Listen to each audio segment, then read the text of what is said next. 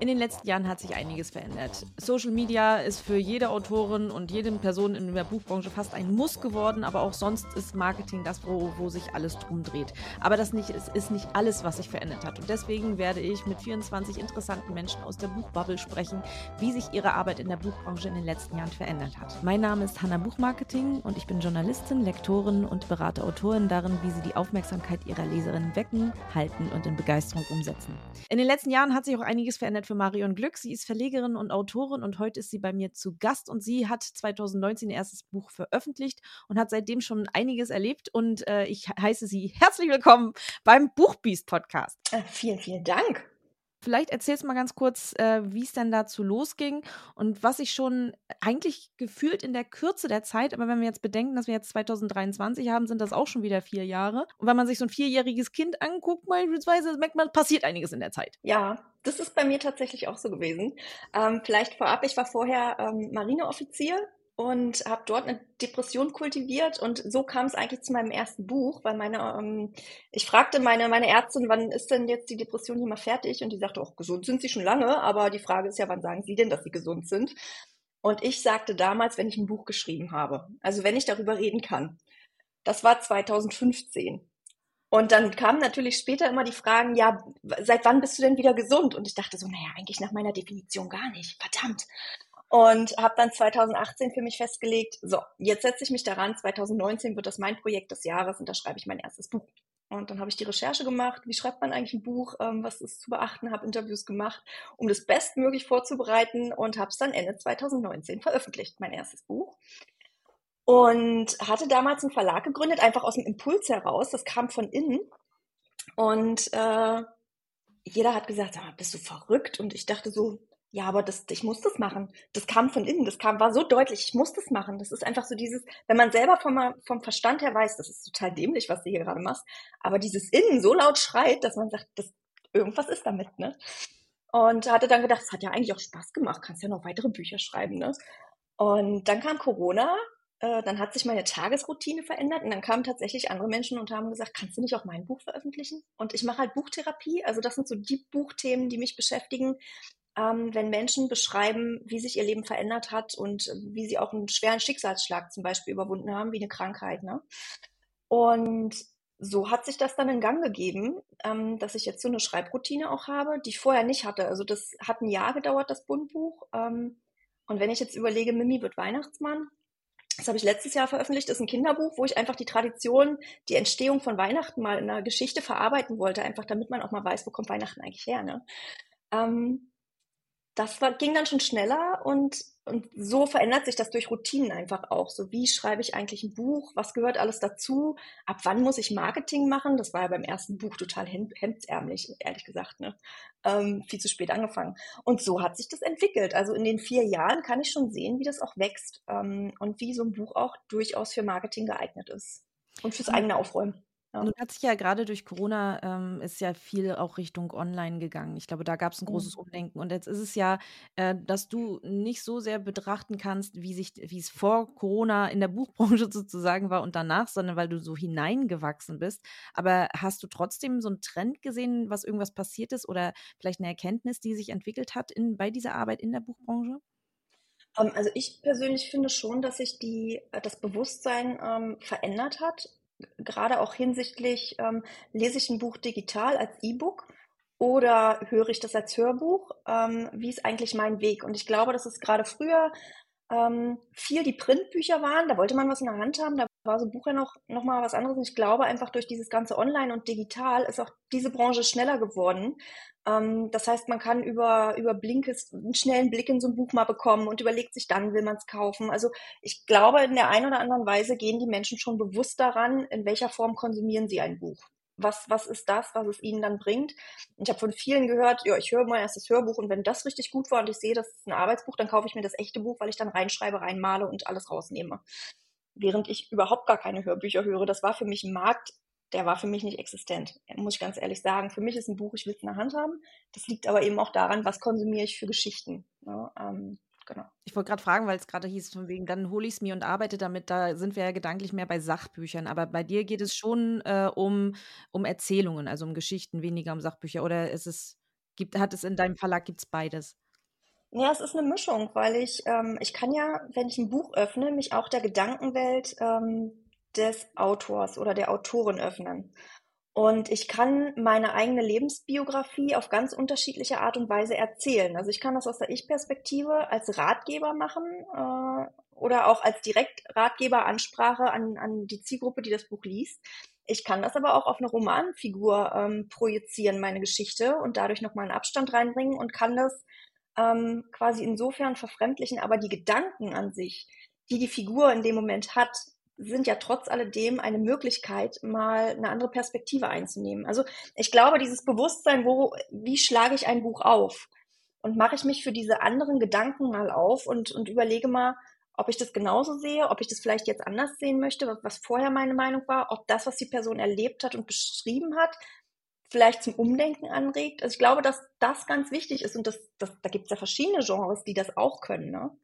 Ja. Das stimmt. Ich überlege bloß gerade, ob es halt der Unterschied ist, dass man, dass so eine Geschichte nachhalt und man sie im Nachhinein verarbeitet und dass man sich Tipps dann tatsächlich anstreicht.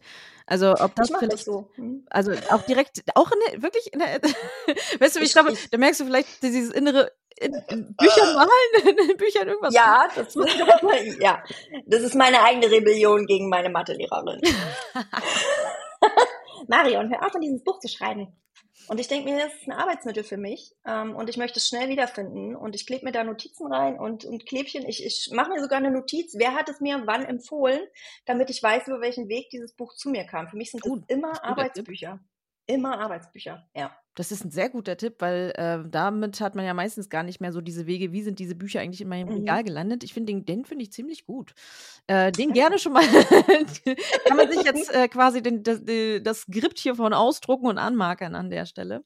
Ähm, was, mich, was ich mich noch frage, gerade ähm, wenn, sich, wenn wir darüber sprechen, wie sich die Arbeit verändert hat, geht es ja nicht nur darum, äh, was im Marketing sich verändert hat, davon mal abgesehen, dass du halt in der Zeit ähm, das Ganze aufgezogen hast, als es keine äh, großen Veranstaltungen irgendwie Messen gab, wo du noch ausgegangen mhm. bist. Das heißt also, hier ist ja eigentlich der und auch keine Lesung.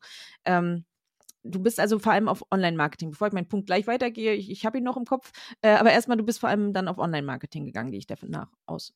Ähm, ja, also erst bin ich über TV gegangen bei meinem Buch, was dann natürlich ganz schnell nicht mehr möglich war. Das heißt, ich habe dort direkt gemerkt, ähm, sobald sich in der Außenwelt was verändert, ähm, ist diese Abhängigkeit von den Medien tatsächlich schwierig.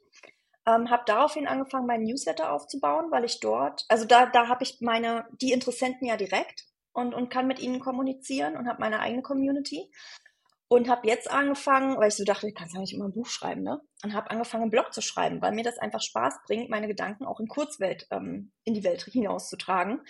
Ähm, was das ganze Posten bei Social Media und so weiter angeht, da habe ich wirklich gemerkt, es macht mich depressiv. Also es tut mhm. mir nicht mhm. gut.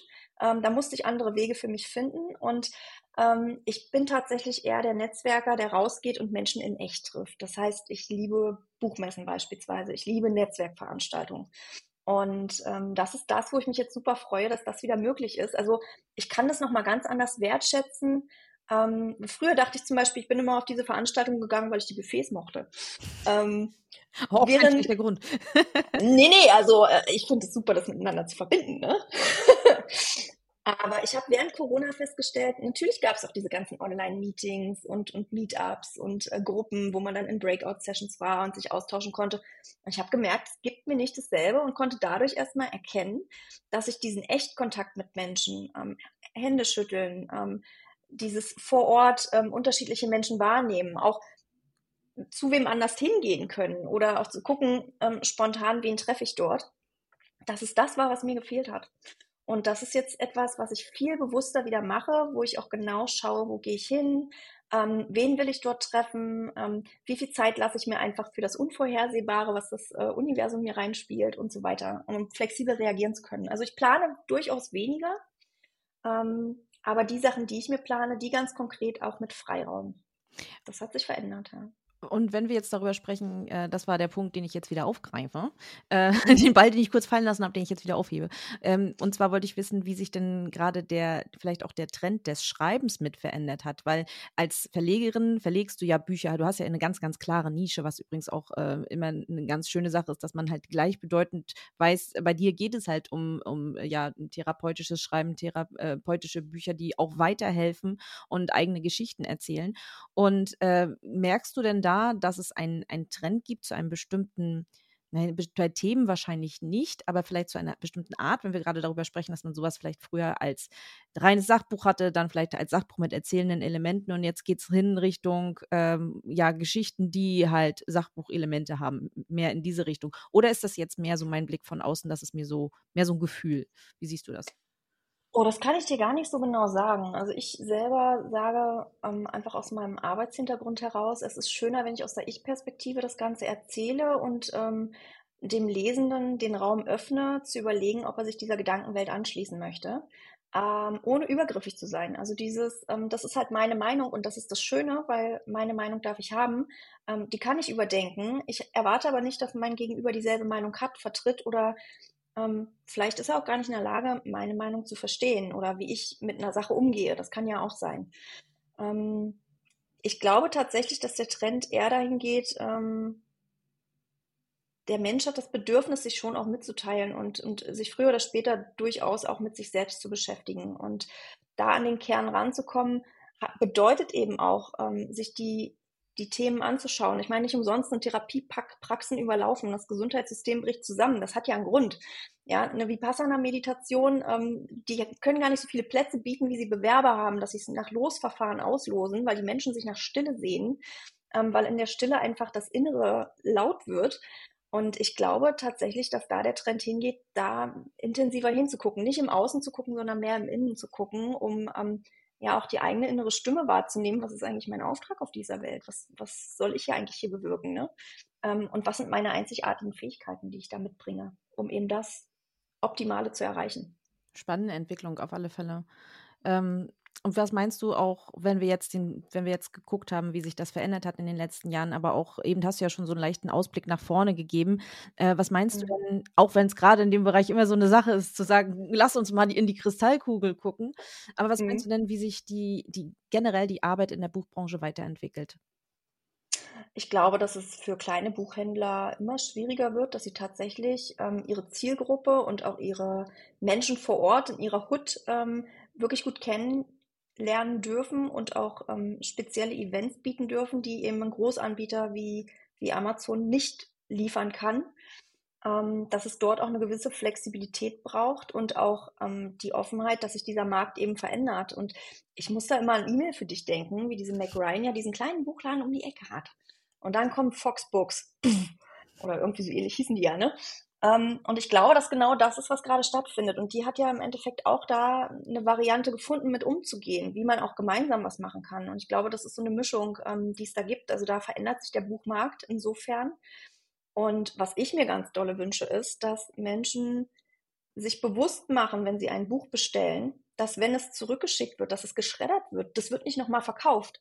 Das wird verschreddert. Das ist etwas, was ich ganz, ganz doll schlimm finde im Rahmen der Ressourcen, ähm, was ich auch alles nachgefragt habe, das ist auch nicht zu ändern, weil die Verträge eben entsprechend sind, dass diese Bücher dann vielleicht gespendet werden können irgendwie an Bibliotheken oder so. Das ist nicht der Fall, sondern die werden wirklich geschreddert. Und das finde ich ganz, ganz schlimm. Und darum ist mein Appell einfach an die Menschen, ähm, ganz bewusst zu entscheiden, wenn ich dieses Buch bestelle, dann lese ich das auch oder ich verschenke das weiter, aber ich bin mir bewusst, dass ich Summe X gerade investiere und dass ich es in der Form, wenn ich es zurückgebe, dass ich quasi, als wenn ich den Wald anzünden würde, ähm, in kleiner Form. Also das wünsche ich mir einfach, dass das die Zukunft ist, dass Menschen wirklich ein Bewusstsein dafür entwickeln, wenn sie etwas bestellen, ähm, was damit passiert, wenn sie es zurückgeben. Natürlich ist es schön, das Wiedergaberecht zu haben. Es ist großartig. Aber na, mit dem Bewusstsein, was das für das Buch bedeutet. Und das heißt halt, es geht in Müll. Ja, mit diesen ähm, ähm, ermunternden Worten. ja, sorry. Nein, du hast, du hast ja recht und äh, ich muss sagen, dass es mich ein bisschen wundert tatsächlich, weil ich, ich, ich kenne das, dass man sich Dinge bestellt, äh, überlegt und dann wieder wegschickt, aber ich muss zugeben, Bücher würden für mich nie dazugehören, weil wenn mhm. ich ein Buch mir bestelle, dann bin ich mir dessen schon recht sicher und habe irgendwo reingelesen. Also, oder, mhm. oder ich gehe wirklich in eine Buchhandlung, um es mir dann anzugucken und wegzustellen, aber wieder wegschicken, das würde mir tatsächlich gar nicht einfallen. War, war mhm. mir tatsächlich fremd. Ich wusste, dass einige Bücher leider, ich glaube, makuliert werden. Äh, oder so mhm. ähnlich heißt das Wort, glaube ich. Ähm, aber dessen war ich mir nicht bewusst und deswegen danke auf alle Fälle mal noch für diesen Aufruf, weil ähm, ich glaube auch, dass wir halt äh, auch Richtung nachhaltig denken müssen. Und ich bin mal gespannt, ob in einem der nächsten, äh, jetzt noch 23 Interviews, äh, vielleicht auch genau dieses Thema nochmal aufkommen wird. Und bis dahin bedanke ich mich recht herzlich bei dir für diesen wunderbaren Auftakt und äh, dass du beim Buchbüß Podcast dabei gewesen bist. Vielen Dank für die Einladung. Sehr gerne. Bis dann. Tschüss.